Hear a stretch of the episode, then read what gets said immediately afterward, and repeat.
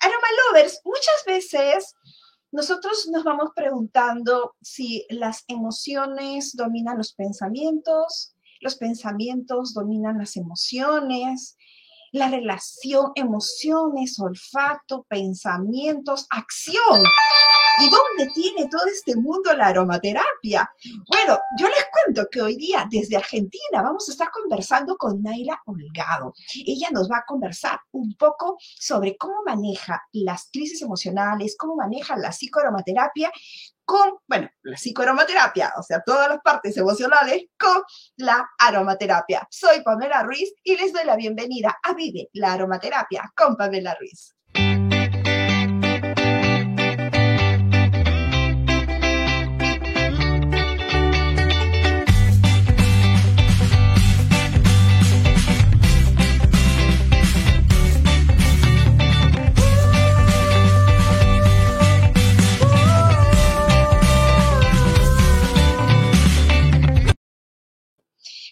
Presento a Naila Holgado. Naila, estás con el micro apagado. Ah, ok, perfecto. Naila, qué gusto conversar contigo. Tenemos tanto por conversar y hemos estado hablando unos cinco minutos y ya inmediatamente hemos hecho un clic. Naila, qué importante es la empatía en las terapias. Bueno, gracias. Hola, y hola a todos también. Em, bueno, eso me parece que es fundamental fundamental. La, empatía es ponerme en el lugar del otro, ¿no? Es este, me hace ver al otro, verlo. Sin empatía no estamos viendo al otro, más bien nos vemos a nosotros mismos. Naila, tú eres psicóloga. Soy psicóloga social. Psicóloga, ¿qué, es ser psicóloga social? Un poco para que todos este, puedan conocerte un poco mejor. bueno, es bastante amplio, pero básicamente y algo mucho más, este, menos estructurado es el trabajo en grupos, ¿no? Es el trabajo, la coordinación de grupos y también la psicología social. Ahora hay un avance muy interesante en Argentina, gracias a Carlos Sica, que es uno de mis, mis maestros. Eh, también se está avanzando sobre la psicología social clínica, porque es cierto que cada uno de nosotros también viene con su grupo de pertenencia, que es su familia, entonces, este, además de trabajar en grupo, también podemos ofrecer un acompañamiento clínico. Y además de eso, soy acompañante terapéutica. ¿Y en qué momento la aromaterapia ingresa en tu vida, o sea, en la psicología? Porque claro, o sea, todos manejamos y sabemos que existe una rama que es la psicoaromaterapia, pero ¿En qué momento haces el clic con la aromaterapia? ¿Desde niña ya te gustaban los aromas? ¿Cómo, cómo? Cuéntanos un poquito. bueno, em, me pasó algo muy curioso, que mi psicóloga eh, era muy ortodoxa, este, hemos hecho un trabajo mucho desde mucho tiempo, y a mis 30 años tuve una crisis muy, muy fuerte, yo venía con aceites esenciales, siempre me, interesó, digamos, ¿no? los aromas y los perfumes, pero no estaba familiarizada con la aromaterapia ni mucho menos. Y mm, tuve dos crisis en realidad, una crisis que lo tuve a los 30 y otro que la, tuve a los 24, donde mi psicóloga me recetó un aceite esencial para ataques de pánico que estaba teniendo y yo decía, ¿no? ¿Qué, es esto? Y lo tenía así de, nombre, pero no para trabajarlo en mí. Y a medida que lo fui trabajando, empecé a sentir una, mejoría y además de su acompañamiento también, ¿no? Em, y la verdad es que ese fue un acercamiento como mucho más consciente de lo que era la aromaterapia, ¿no? Y no tanto de la, de la perfumería o de algo que estaba totalmente sin explorar, ¿no? Y a partir de ese momento, cada vez como mucho más interesada este, y en querer saber más y más y más, y empecé a hacer muchos cursos y entendí este, sobre todo las propiedades ¿no? de cada aceite esencial y demás, pero por cuenta propia. Es como que llegó un momento que dije, ok, todos estos cursos que hice me han dado esto, pero me falta a mí incorporarlo. Muchas veces pasa. Claro. que no, por ahí se pone a estudiar, etcétera, etcétera, y desde la teoría lo sabemos, pero resonando y, empatizando también con los aceites es como lo paso por mi cuerpo. Y ahí la experiencia fue totalmente diferente, totalmente diferente. Y me encantaba. Y cada vez más, ¿no? Porque esto es como una puerta que vas abriendo, abriendo y abriendo y te encanta y cada vez querés saber más. Este, y llega un momento de que, bueno, este, es pasarlo a través del cuerpo. Y a mí me han ayudado muchísimo en ese, en ese aspecto de mi vida, sobre todo para disminuir este, ese síntoma del ataque de pánico y comenzar a explorarme a mí, que era lo que me estaba pasando.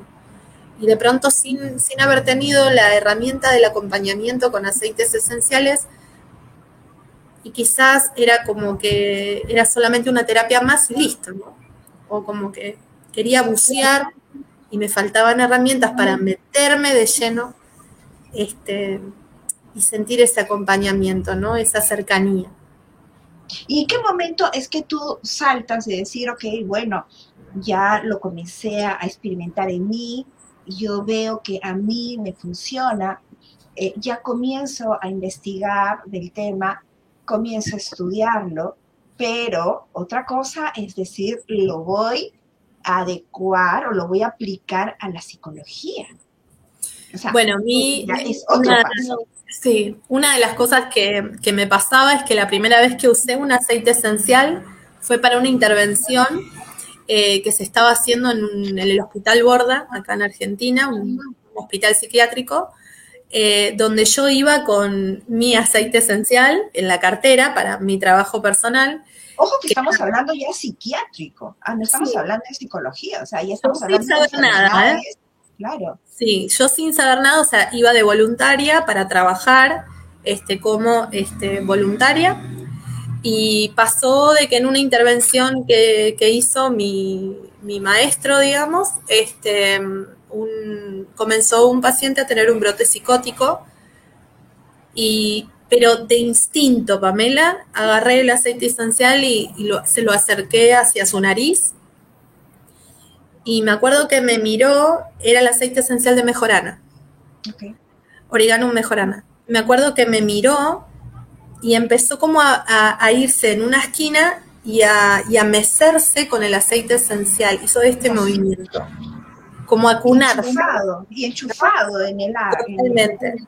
Y bueno, vinieron los enfermeros, eh, me querían devolver el aceite esencial, pero él no, no, lo quería, él quería quedárselo y dije, no importa, déjenselo, este, porque evidentemente, ¿no? Y fue como un cambio que yo vi en la otra persona de que ya lo tomó por completo. Pero en ese momento yo no sabía qué era el aceite esencial de mejorana, no tenía idea de sus propiedades, este, ni tampoco tenía idea en ese campo de la, de la clínica, ¿no? Ya llevándola a psiquiatría o a psicología. Y me acuerdo que llegué a mi casa, agarré, siempre tengo un diario íntimo, todavía lo sigo teniendo porque escribo mucho y comencé a escribir. Me genial la idea. Sí. Y ahí dije, bueno, qué interesante como lo que pasó, ¿no? Y mm, el hecho de, haber experimentado la psicoaromaterapia fue cuando, cuando recibí una respuesta de parte de, un profesional que me había dicho que si no me gustaba algún aceite esencial me replanteara el hecho de ser aromaterapeuta. Y como siempre digo, en la vida nos pasan ciertas cosas que nos ayudan y nos embocan en nuestro camino o nos ayudan a evolucionar. Em, yo tenía dos opciones, o dejar el curso, en aquel momento era más insegura que ahora, o dejar el curso que estaba haciendo y saber por completo que la aromaterapia no era para mí, o tomarlo como emergente, porque gracias a eso, y lo agradezco muchísimo, gracias a eso encontré la psicoaromaterapia. ¿Y cómo fue? Estuve en YouTube, Totalmente, o sea, no sé si estaban pensando en que iba a hacer algo, algo se encendió y dio la luz. No, estuve en YouTube y ¿qué pude poner? ¿Qué me pasa si un aceite esencial no me gusta? Así, con, con esa frase. Y enseguida había un español, Enrique Sanz Vascuñana, hablando de eh, si no te gusta tal aceite esencial. Y dije, acá es, acá es. Y dije, esto no está tan errado, ¿no? Lo que me pasa no está tan errado. Y ahí empecé a, ahondar más, a profundizar mucho más. Y también me pasaba, yo en ese momento hacía preparados, elaboraciones y demás, también me pasaba que en el ámbito de la clínica, haciendo el acompañamiento terapéutico, a muchas de las personas que yo les daba la sinergia no les gustaba lo que le preparaba, porque tampoco le preguntaba si le gustaba algún aceite esencial o no. Yo daba por hecho que la lavanda le gustaba a todo el mundo y que la lavanda iba bien con todo el mundo.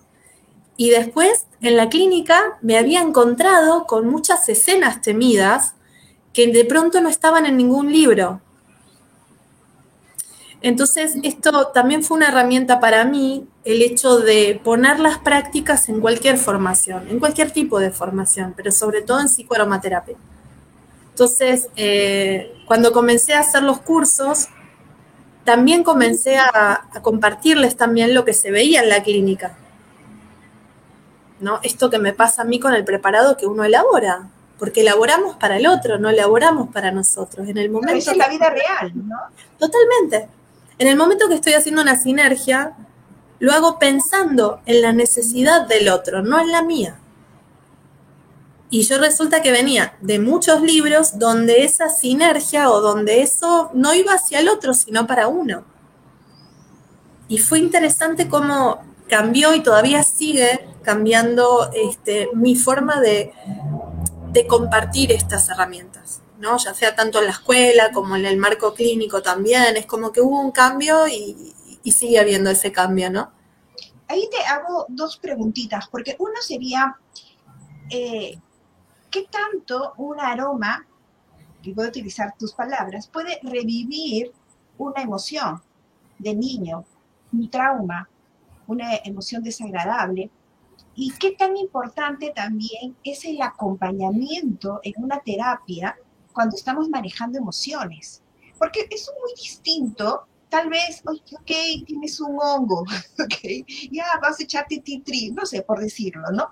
Te haces un aceitito, una cremita de titri, ya, pero cuando ya entramos al tema de las emociones, entonces serían las dos. Uno, como eh, si un aceite esencial puede revivir una emoción y qué tan importante es el acompañamiento. Las dos van de la mano. Sí es cierto que hay aceites esenciales que nos reviven emociones. En tanto estas emociones sean conscientes o inconscientes nuestras, ¿no? Normalmente son inconscientes. Totalmente, totalmente. Lo que es importante acá es saber que eh, no es que el aceite esencial eh, me dé algo que yo no tengo. No es que el aceite esencial me traiga algo que yo no tengo, sino que el aceite esencial me va a acompañar a buscar eso en particular.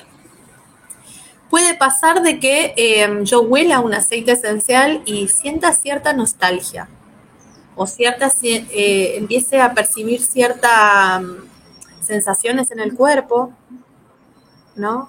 O cierto malestar, o al contrario, cierta paz en una zona del cuerpo. Y a eso se le acompaña también con una emoción. ¿No? A eso se le acompaña también con una emoción, una emoción que sale. Pero no es que esa emoción sale por el aceite esencial, sino que esa emoción ya estaba guardada dentro nuestro y que hoy la estoy haciendo más consciente. Entonces no es que, ah, por este aceite esencial tengo nostalgia. Quizás eso ya estaba y hoy podía ser consciente mucho más que eso también es parte de mí. O que es cierto que me está pasando tal cosa. Entonces, la aromaterapia trabaja en el aquí y ahora. Yo cuando huelo un aceite esencial, lo huelo aquí y ahora. En este momento yo puedo destapar un aceite esencial, por ejemplo, yo agarré este que justo lo tenía conmigo y lo siento. Y yo lo siento aquí. Entonces, todo lo que me pase ya sea a pasado, ¿no? Las situaciones que haya vivido en el pasado, o justo lo siento y me hace acordar a un perfume de mi abuelo, en este preciso momento él está más presente que nunca, aunque haya sido un recuerdo del pasado. Y así como pasa algo placentero, también puede pasar algo displacentero, donde yo huelo un aceite esencial y me conecta con algo triste en mi vida, con algo angustiante, con un trauma, por ejemplo. Y eso que sale es algo que siempre ha estado en mí, pero que hoy puedo hacerlo mucho más consciente. Es cierto que no siempre pasa 100% así, pero hay muchos casos que sí. Entonces, eh, cuando eso sucede, sucede aquí ahora, me sucede ahora. Y eso es una oportunidad que no siempre digo, no, no dejarla pasar, porque si a mí me sucede que estoy teniendo conciencia emocional, es decir, conciencia de lo que voy sintiendo, y yo lo hago consciente ahora, pucha, es cierto, estoy sintiendo esto, me estoy dejando llevar por el aroma y estoy más segura, quizás conozco una parte de mí que antes desconocía. Y si es algo displacentero o algo que me pasa y que ahora lo estoy poniendo en palabras, entonces, por hacerlo en este momento presente, yo tengo la posibilidad de cambiarlo. ¿Por qué? Porque lo trabajo en el presente. Yo no puedo cambiar el pasado y tampoco podemos cambiar el futuro, pero sí podemos modificar en el presente. ¿Y qué se necesita para eso? Un buen acompañante. Que el otro, desde el otro lado, al trabajar con aceites esenciales, me pueda acompañar, me pueda escuchar, me pueda brindar su escucha, su empatía, su lugar, su espacio, para poder ver qué es lo que pasó y tratar de hacer una contención efectiva. La contención efectiva, yo aprendí, la contención afectiva no es ya va a pasar. La contención afectiva no es esto que te pasa, no es nada comparado a otras cosas que le pasa a otra gente. Vas a ver que tu ex marido va a volver arrepentido y todo se va a solucionar. O, ¿por qué estás llorando por tu hijo que perdiste ahora? Tenés tres hijos más. Cuando hablo de acompañar efectivamente, no me refiero a estas cosas. Más bien me refiero a darle lugar a lo que pasa, a habitar las emociones, que de eso se trata la aromaterapia. Nos ayuda a habitar esas emociones que vamos sintiendo a medida que vamos oliendo. Y que cada uno es tan personal, porque cada uno es su, propia historia, porque tiene su propio rollo, su propio background. Totalmente no es igual, por ejemplo, el duelo, y eso me gustaría conversarlo contigo, el duelo que va a seguir, el, no sé, Panchita, de lo que va a, seguir este, Carlita. O sea, son diferentes personalidades. Sí, y tenemos diferentes historias. Eh, la, cuando yo em, comenzaba a percibir que esto estaba dentro del campo de cada uno, quizás un aceite esencial a uno lo remontaba a una parte de su infancia y a otro a otra completamente diferente. Entonces, ¿qué es cierto de esto? Bueno, dar lugar a que cada persona es diferente y que a mí me puede pasar otra cosa totalmente diferente a lo que a otro le puede pasar. Así es como también muchos terapeutas predican la aromaterapia, ¿no? Y eso está bárbaro, porque cada uno le da su impronta, le da su forma de transmitirla.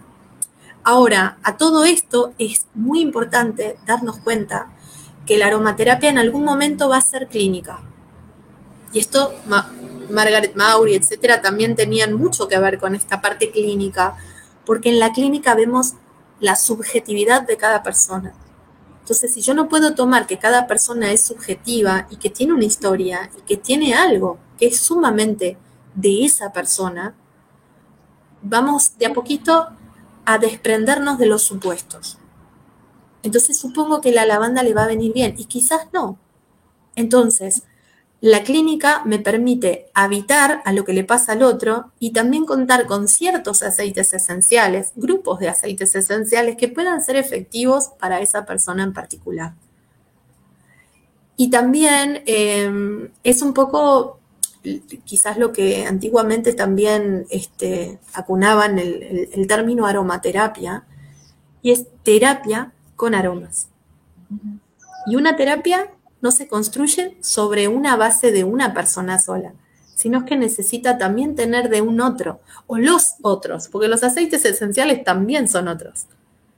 Entonces es una terapia que va en conjunto y en equilibrio con escuchar al otro y escucharme a mí, escuchar al terapeuta.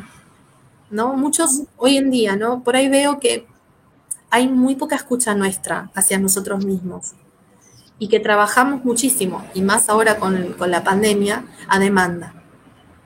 Y la demanda, ¿qué sucede? Yo demando lo que el otro me prometió.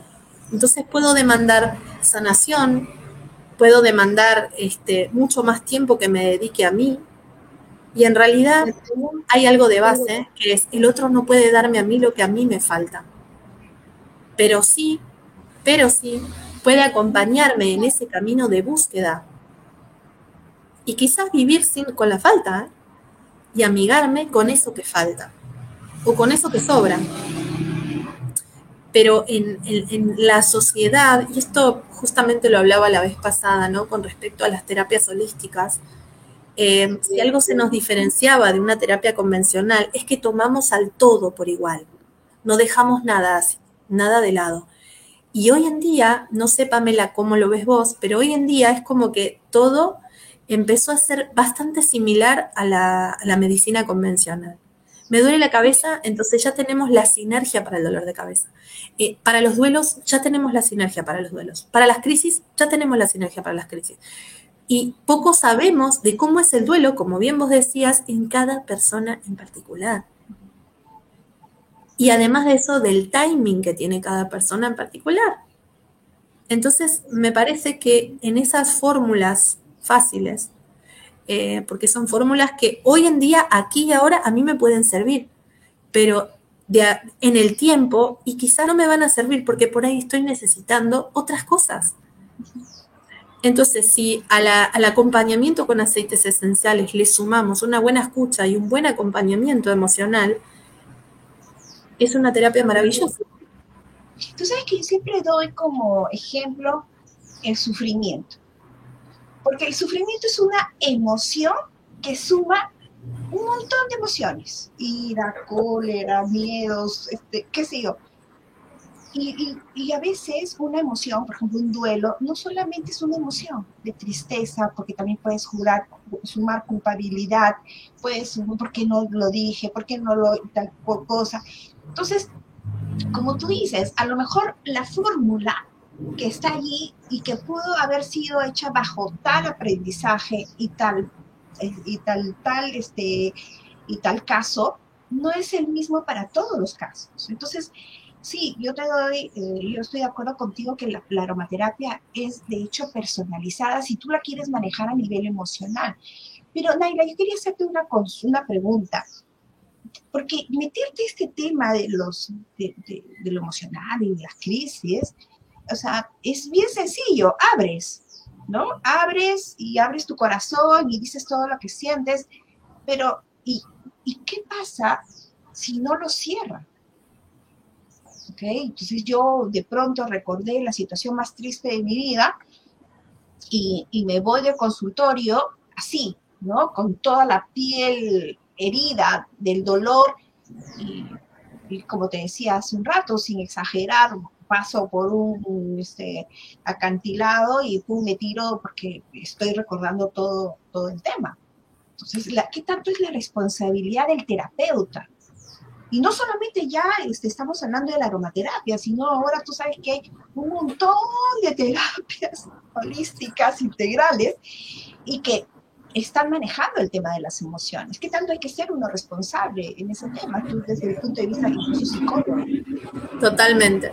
Eh, y me parece un tema muy bueno el que preguntaste, Pamela, porque mm, sí pasa de que mm, el terapeuta se va haciendo, ¿no? Uno se va haciendo con respecto al trabajo clínico, con respecto a incorporar esos aprendizajes, a una buena formación también de que esté destinada a trabajar con este, terapeutas comprometidos y en tal caso que precisamente respeten al otro.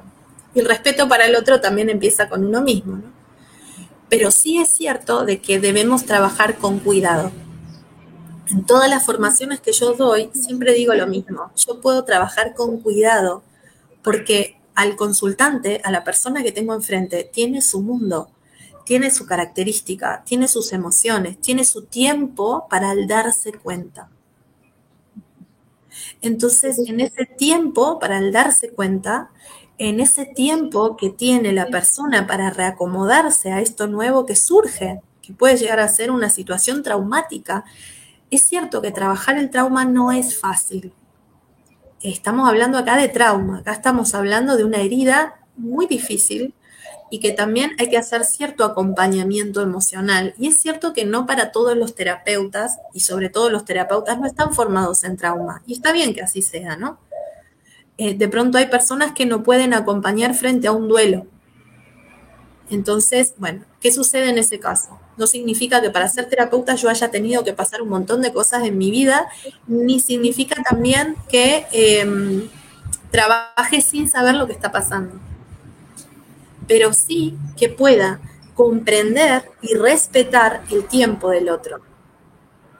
Entonces yo en este caso digo, yo puedo eh, acompañar una meditación guiada, Por ejemplo, sanando a tu niño interno, ¿no? Puedo acompañar una meditación guiada y también tengo que ser consciente de qué va a suceder si alguien está en un lugar que no le gusta, y que haya revivido algo muy fuerte. Entonces, siempre voy a tener que saber mi propia limitación y saber también cómo opero frente a eso. También hay muchos terapeutas que operan al dolor, ¿qué hacen? Sumando más dolor, ¿no? Sumando más sufrimiento al dolor. Entonces aquí lo que hacemos es verlo desde otro lugar, siendo consciente de lo que pueda pasar, siendo consciente de las herramientas. claro cómo sumando más dolor al dolor. Claro, se puede sumar más dolor al dolor eh, si yo eh, comienzo a escarbar esa herida que recién salió. Ya, entendí. ¿no? Es como ya demasiado. Y a esto le sumamos una cosa y a esto le sumamos otra. ¿Y qué te pasó? Y, tienes que volver a ese lugar. Y, y, no cómo terminar. No, cuando la persona está ya eh, con un sufrimiento tremendo, porque se acaba de enterar de algo, lo que menos puedo hacer es sumarle más dolor. ¿Y ahora qué vas a hacer? Te despidieron y tenés hijos. ¿Y qué vas a hacer? Y yo lo vi y realmente es sumarle más sufrimiento al dolor. Entonces esa persona tiene un tiempo para acomodar lo que le pasa yo no puedo acelerar ese tiempo, que a veces a muchos terapeutas les pasa. Por eso caen en que la aromaterapia les va a sanar. No, porque la aromaterapia es, es, como un gran acompañamiento emocional y el que sana es el consultante. Entonces, siempre va a depender de esto y también del buen terapeuta. Entonces, em, cuando hablamos de no agregar más sufrimiento al dolor, hablamos de esto, ¿no? Bueno, ya salió una herida. ¿Qué hago con esto que sale en el consultante o qué hago con esto que sale conmigo? Habitarla, estar ahí para un otro.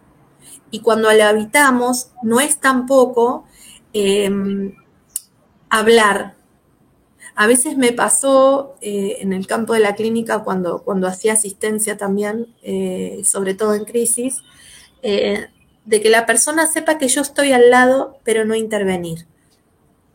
Porque a veces nos cuesta tanto estar en silencio y a veces lo que más quiere la persona es que sepa que vos estás ahí. Porque si tenemos a alguien al lado que nos dice, vas a ver, ya va a pasar, vas a estar mejor, vas a ver que esto no es nada, mañana te levantás y no pasa nada, yo estoy poniendo mucha palabra frente a ese sufrimiento y no le estoy dando lugar para que la persona ni yo habite lo que pasa. Entonces, es cierto que como sociedad nos tenemos que, em, tenemos que ver ciertas cosas que a veces nos cuesta ver. sobre todo el dolor, ¿no? entonces, entender qué es el duelo. Porque el duelo se puede dar no solamente cuando una persona fallece, el duelo se da cuando incluso eh, eh, te despiden del trabajo o te peleas con la mejor amiga, no sé. Entonces, hay que entender que existe un duelo, un tiempo. ¿Qué tan, ¿Cómo podrías tú definir este, este, esta palabra duelo? El duelo es lo que ya no está. El duelo es la ausencia de lo que era. Y hay ausencias que pueden durar toda la vida. Hay ausencias que pueden durar toda la vida. ¿Qué es lo que mantiene al duelo? Que, o sea, ¿qué es lo que mantiene al duelo vivo? La emoción, el sentimiento. yo puedo, por ejemplo, recordar a un ser querido, ya elaboré el duelo, pero lo recuerdo y empiezo a llorar o, me emociono. Y sin embargo, yo el duelo ya lo resolví. Ahora, el duelo eh, tiene su tiempo. Que no es igual para todos. Exacto. Y el duelo, ese tiempo, es el timing que yo tengo en pasar a darme cuenta de cómo sigue la vida sin eso. Hasta incluso cuando terminas con un novio. Bueno, totalmente. Yo creo que ese, ese es mi mensaje, ¿no? O sea, el duelo existe para diferentes tipos de pérdidas, no necesariamente la pérdida de un familiar, ¿no? Totalmente. Y el Puedo tener un duelo incluso hasta de una etapa de mi vida, ¿no? En la adolescencia, por ejemplo, el duelo está en la niñez. El adolescente adolece porque está dejando de ser niño. Entonces, de alguna manera es un duelo que va viviendo constantemente, que el cuerpo cambia. La maternidad también es una forma de pasar un duelo. Mira, qué interesante. Claro, dejo a una mujer en la sala de parto. Y ahora recibo a otra mujer con un título encima. Y por eso a veces el duelo lleva muchas crisis. Y con todo el cuerpo que te cambia, ¿no? Porque es eso. Sí, o sea, si hablamos incluso de, la terapia post, o sea, ya después de que la mamá ya dio a luz, es otro, otro mundo totalmente distinto. Sí, del que hay que acomodarse. De pronto los nuevos horarios del bebé, eh, de pronto este, nuevas formas de ver la vida. Yo me acuerdo que cuando mi hija era muy, muy bebé, por cuatro meses no salía a la calle.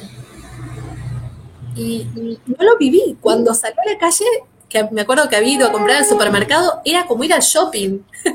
me había pintado, me había puesto perfume y todo. Y mi marido me dice, ¿a dónde vas? No, es que voy al shopping. Y para mí ir al shopping era wow, era todo. Pero entonces ese era mi mundo y ese era mi timing.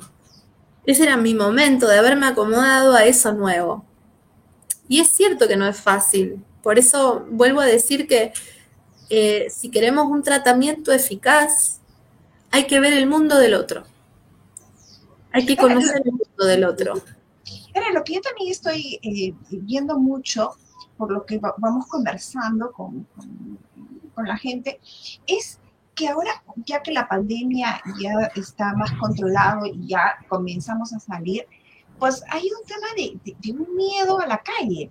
O sea, ya hemos estado tanto tiempo en casa y, la casa pues es como un, búnker, ¿no? Que ha sido donde nos ha protegido de todo, todo lo que podía haber afuera, ¿no? Los dragones y una manera de decirlo. Entonces de pronto salir nuevamente y, ver, oye, hay dragones, no hay dragones, hay mucha gente, no hay mucha gente, hay más tráfico. Eh, incluso amigas que toda su vida han manejado y de pronto que este año, último año, no manejaron ni tienen que volver a salir a manejar, me dicen, Pamela, me muero de miedo, o sea, no quiero manejar. ¿Qué pasó, Naila? Pasó que en la, mm, bueno, muchas veces la pandemia ya es una especie, no es duelo, pero la pandemia ha traído crisis. Crisis. La pandemia desestructuró lo que teníamos como estructura, por así decirlo, ¿no? Em, y en esas, en esas estructuras, cuando se caen, es muy difícil cómo volver a elaborarlo, ¿no? Entonces, hasta ahora, una posibilidad, y, y bueno, fue también decreto mundial, el hecho de la cuarentena, es decir, estar adentro de casa, refugiarnos. Entonces, desde nuestra mente inconsciente también, adentro de casa es nuestro lugar seguro. Y afuera está el virus. De hecho, hasta nos hacen creer también de que el virus está entre nosotros. Y yo digo, bueno, los vínculos en la vida, siendo psicóloga social lo puedo ver. Si yo, yo existo gracias a la mirada del otro yo existo gracias al otro. No, somos seres que estamos este, totalmente aislados. Dependemos de un otro, siempre es así. Entonces, eh, de pronto nos hicieron que, chao, no, no visitas a los familiares, no encuentros sociales, por supuesto para cuidar todo esto, pero también se ha impuesto un miedo. Entonces, además de esa crisis, ha venido el miedo hacia qué? Hacia la muerte. Entonces, em, hoy en día, donde de a poquito, no sé allá Pamela, pero acá dentro de todo está un poco más flexible, todavía hay ciertas personas que tienen mucho miedo, es como bien vos decís, de salir a la calle, de tomar un transporte público, y es totalmente normal. ¿Por qué? Porque de a poco yo tengo que dejar la estructura de la comodidad de mi casa para adentrarme al mundo, que me pide salir. Entonces es de nuevo ver y que no pase nada, estar expectante de eso. Y lo que más cuesta es salir de las comodidades, que de alguna manera las crisis son esto, ¿no? La interrupción de la vida. Me interrumpió algo, yo tenía todo, eh, todo programado y de pronto, chum, ¿no? Yo, por ejemplo, voy a poner un ejemplo mío, yo tenía los cursos presenciales en mi espacio. De pronto pandemia, de pronto, ¿cómo hago un curso de aromaterapia online? ¿Cómo hago para que la gente sienta? Y algo muy importante es, tuve que averiguarlo. Y cuando digo la palabra tuve que averiguarlo es, tuve que empezar a caminar por ese lugar desconocido y al principio molesta porque me sacan del lugar conocido y me ponen en un lugar totalmente desconocido. Y tuve que tener herramientas, tuve que amigarme con la tecnología, tuve que empezar a hacer algunas cosas como para tratar de llevar lo mejor posible la situación y empecé a incorporar herramientas. Entonces, frente a lo que no se sabe, también es un desafío a encontrar herramientas que nos ayuden a, bueno, transitar ese lugar nuevo de a poco. Yo no puedo decirle a la persona, bueno, ahora salí, tomate el transporte público, haz esto, porque no la estoy cuidando. Y a veces si la persona tiene miedo, también una buena forma de acompañar es darle lugar al miedo. Y también preguntar frente a todo eso, preguntar, ¿qué herramientas tengo para esto que me pasa? ¿Qué herramientas tengo para el miedo? ¿Cómo puedo enfrentarlo? ¿Qué herramientas tengo? Bueno, ¿qué herramientas? No sé, el, año pasado el barbijo. Bueno, es cierto que si salgo con barbijo y no tengo tanta posibilidad de, de, infectarme, por ejemplo, ¿no? Eh, y es cierto que si no salgo con barbijo, puede ser, ¿no? Pero es como herramientas que uno va teniendo. El barbijo fue una herramienta primera con todo esto. Una herramienta poco desconocida, porque yo nunca vi un barbijo, siempre era barbijo igual médico. Entonces ahora el barbijo se me hizo en mi casa lo más habitual. Y eso hace dos años atrás no estaba en mi lugar conocido. Es que yo creo que a veces cuando pueden pasar estos shocks emocionales, uno se puede paralizar. Tal cual. Pero lo importante es, como tú comentabas hace un rato, es vivir ese presente, el aquí y la ahora, ser consciente y, y bueno, levantarme. O sea, el tema no es que te caigas, porque somos humanos. O sea, todos podemos caernos, todos podemos ser frágiles en un momento. Lo importante es no quedarnos en el suelo. Exacto. Y respetar también, ¿no? Respetar que cada persona tiene su, tiempo y que sí es cierto de que, bueno, hoy por ahí estás aquí, hoy por ahí estás entrando al mundo desde otra puerta. Hoy me permito estar mal, por ejemplo, ¿no? Hoy me permito estar mal. A mí a veces un consultante me dice, es que no puedo. Bueno, hoy quizás no puedes. Imagínate y eso, ¿no? Porque es, importante. Y, y, yo me pongo a pensar muchas veces en los hombres, ¿no? Porque a los hombres no se les permite llorar, no se les permite demostrar tal cosa. Eh, porque al menos nosotros las mujeres, bueno, ah, somos mujeres, bueno, podemos llorar, ¿no? Sí, somos lloronas, este, sentimentales, porque tenemos también que, que darnos ese, ese espacio, lo que tú estás comentando. Totalmente. Y aparte, porque socialmente hace muchos años que los hombres siempre servían para traer el sustento a la familia. ¿no? Eran como una figura mucho más rígida, eh, con mucha más moral. Y de pronto, esto es lo maravilloso, vemos que en aromaterapia hay muchos hombres.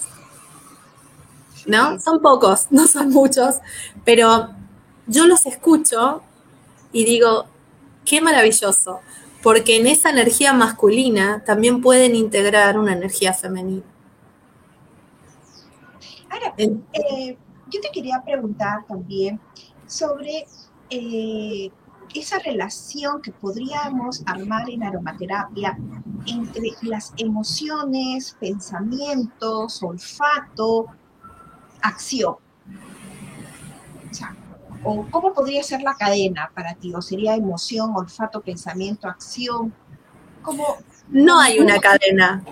La verdad, no hay una cadena. O sea, si tengo que decir una cadena, em, no, porque a veces se contrapone. Por ejemplo, yo estoy triste.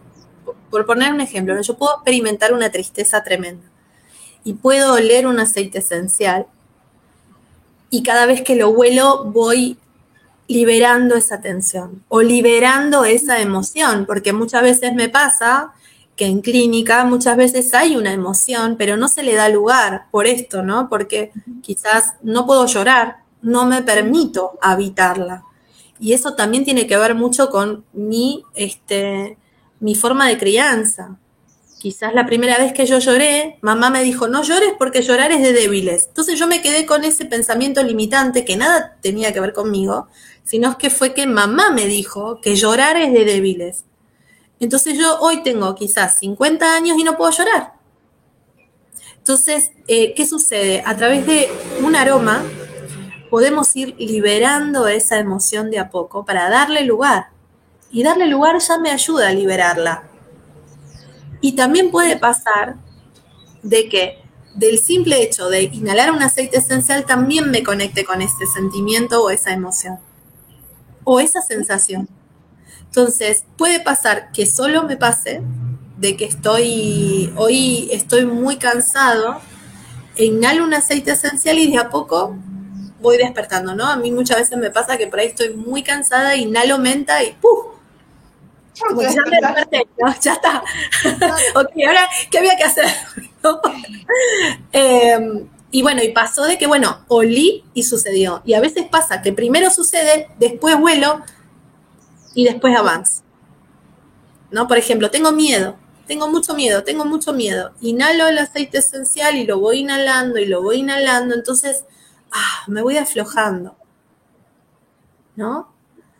Y a veces puede pasar todo lo contrario, ¿no? Es como que se despierta una emoción, huelo y ya voy disminuyendo, ¿no? Y ya voy sintiendo el cuerpo menos cansado, menos tenso, según sea la emoción. O al revés, siento algo y me viene una emoción.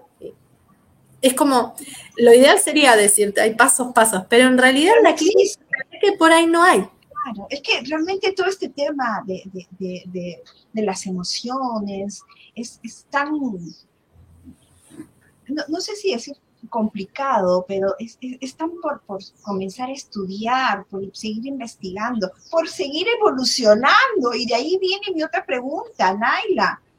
¿Cómo, cómo pusiste este nombre a tu centro?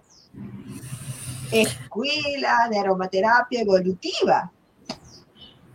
Em, hace poquito que está ese nombre, em, porque hace poco que está el nombre, pero hace mucho que viene siendo evolutivo.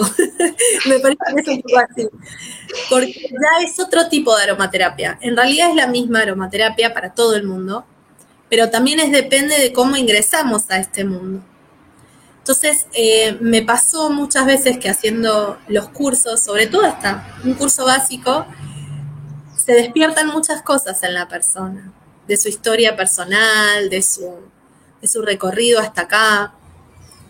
Y se transformaba, cada curso, ¿eh? se transformaba en una especie de grupo terapéutico. Claro, terapia grupal. La, finalidad, ¿no? Porque de pronto por ahí en el pizarrón ponía un aceite esencial y describía, y por ahí una persona decía, ay, pero ese aceite esencial soy yo o ese aceite esencial es lo que necesito a mí, o para mí, o para tal, para fulano o para mengano, ¿no? Entonces, em, yo digo, qué interesante, porque lo que puede traer de información un aceite esencial estudiado puede también mover cierto aprendizaje interno. Entonces, lo que ya está ahí en el pizarrón o en un libro, ah, yo lo acomodo a mi entendimiento. Y eso sucede también cuando leemos un aceite esencial. Entonces, eh, se daba como un proceso muy amable, muy sutil, donde la primera persona que estaba, digamos, incorporando la aromaterapia y haciendo un trabajo personal, sin saberlo, era el, alumno que se acercaba. Y a mí, en algunos cursos, no en todos, también me pasa que lo que dice el PDF o el Word o lo que está hablando el maestro, me siento totalmente tocada. Es para mí. Claro, esto que está hablando Pamela es para mí, por ejemplo, ¿no? Entonces, uno dice, ¿no? Uno acompaña al proceso evolutivo del otro. Y estamos acompañando. Y si el otro nos dice, a mí me está pasando esto y me está pasando el otro, está enfocado en su trabajo. Entonces es una aromaterapia comprometida a la evolución. Y eso me encantó la palabra. Sí, porque también eh, asimilar que la evolución a veces, como todo proceso, a veces pensamos que nos va a ir bárbaro, que está todo bien, y a veces el camino evolutivo nos lleva, ¿no? A un camino a veces sinuoso, ¿no? Eh, a la noche oscura del alma, como se le dice, ¿no? Un proceso para adentro, para estar eh, bien aislado, temido. Pero ¿qué sucede? Yo tengo que habitarme. Y el habitarme no es fácil. Y todos los procesos evolutivos eh, nos, nos atraviesan de alguna manera, ¿no? Entonces, mejor o peor, nos atraviesan. Y lo que surge es un mayor entendimiento de que toda terapia holística tiene que pasar por esto, o estaría bueno empezar a preguntarnos, ¿no?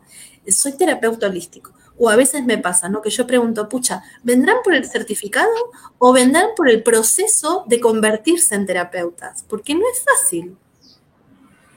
Entonces es importante esto, ¿qué estudio? ¿Por un certificado final o en realidad por el proceso que estoy haciendo?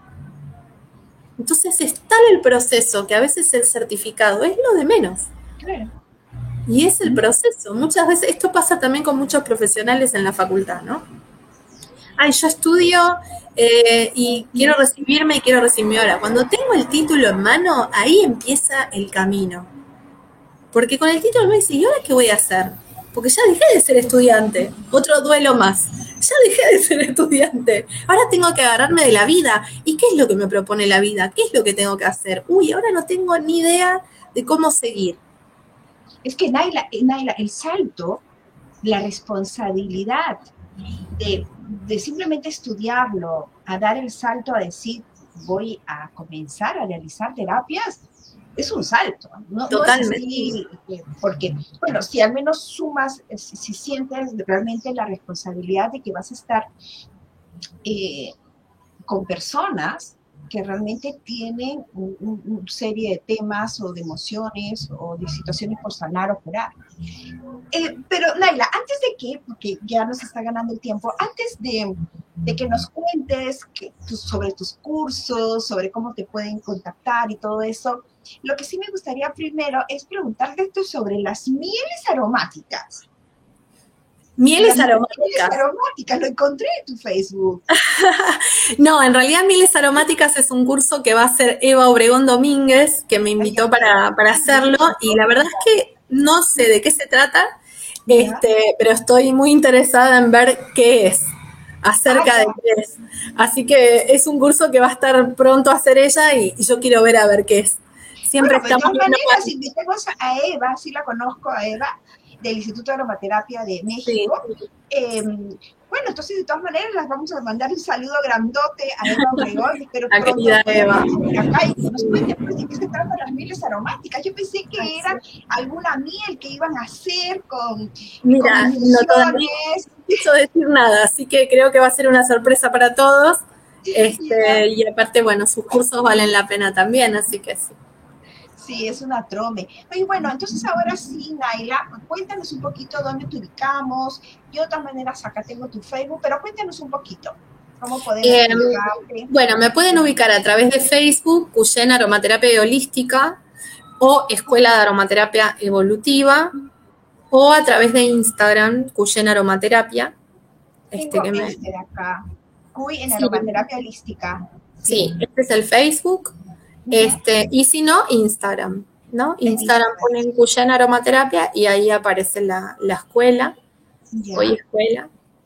Este, así que están en esos dos y ahí directamente está también la página web donde también pueden encontrar los cursos y las formaciones. Así que bueno, hay cursos para personas que quieren adentrarse en el conocimiento de la aromaterapia más desde un enfoque psicoterapéutico y formaciones como es la formación de psicoaromaterapia, donde ya el perfil del egresado apunta más al trabajo terapéutico este, con un otro a través del acompañamiento con aceites esenciales.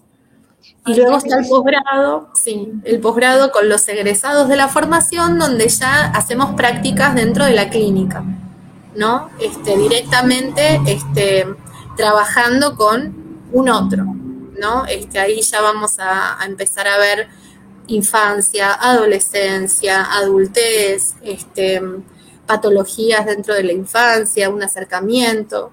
Este, y también dentro de la escuela, bueno, diferentes enfoques, ¿no? De pronto tenemos una, mirada más desde las constelaciones familiares, donde incorporé también a, una colaboradora y también a otra colaboradora que hace lo que es la parte de psicoanálisis, siendo una psicoanalista. Este, ahora voy a, a incorporar danza terapia. Todo dentro de la misma formación, ¿para qué? Para juntos abordar las mismas ideas, atravesarlo por el cuerpo, ver este, las, los diferentes órdenes dentro de la familia. Cada uno de nosotros también tiene su grupo familiar, venimos de muchas historias. Y, más allá de ser los aceites esenciales realmente los protagonistas en la formación en psicoaromaterapia, también somos nosotros mismos los que lo sentimos, los que vibramos, los que lo pasamos por el cuerpo. Entonces, bueno, independientemente de que podamos ya trabajar clínicamente o no, es una formación muy linda para acercarnos a el acompañamiento emocional con aceites esenciales, descubriendo las emociones, ¿no? Los miedos, eh, las ansiedades, este, los duelos, por ejemplo, un acompañamiento en crisis y con toda la experiencia dentro del plano del acompañamiento terapéutico y la psicología social. ¿Sabes qué? Eso es lo que a mí me encanta de la aromaterapia, que es tan amable, tan holística, se puede casar tan bien con todas las otras terapias holísticas. Y hablas de constelaciones familiares, de la meditación, de la acupuntura también, le pones ahí los aceites para que no te duela mucho la aguja, lo complementes. O sea, realmente en los masajes, o sea, yo creo que vamos a tener que tener otra reunión, Maya, para poder conversar de todo esto. También eh, sí hay un par de comentarios. Luz Marina dice, ay, qué tierna historia. Ay, después había otro comentario, dice, sí, hasta ahora salgo solamente dos veces por semana. Bueno, yo realmente encantada, muchísimas gracias por habernos abierto las puertas de tu... De gracias, Pamela. Realmente, y poder haber estado ahí contigo, conociéndote un poquito más. Por nuestro lado, nos estamos viendo la próxima semana. Muchísimas gracias, Naila. Nos estamos viendo. Muchas gracias. Que los hombres son de Marte y las mujeres somos de Venus. Si nos preguntan a las damas qué tal te fue el día, ah, les contamos que nos fuimos de compra, con quien nos encontramos, hasta el último chisme de la cuadra. En cambio, si le preguntamos a los caballeros, totalmente monosílabos. Sí, claro, está bien, todo bien. Pero en ese monosílabos pueden estar guardando sus problemas, sus preocupaciones, estrés total. Y puede pasar que por ese estrés, por ese no conversar, podamos estarnos alejando de nuestra pareja. Así que yo les propongo junto con la aromaterapia cómo poder tomar ese contacto físico verbal y no verbal. Soy Pamela Ruiz y les doy la bienvenida a Vive la Aromaterapia con Pamela Ruiz.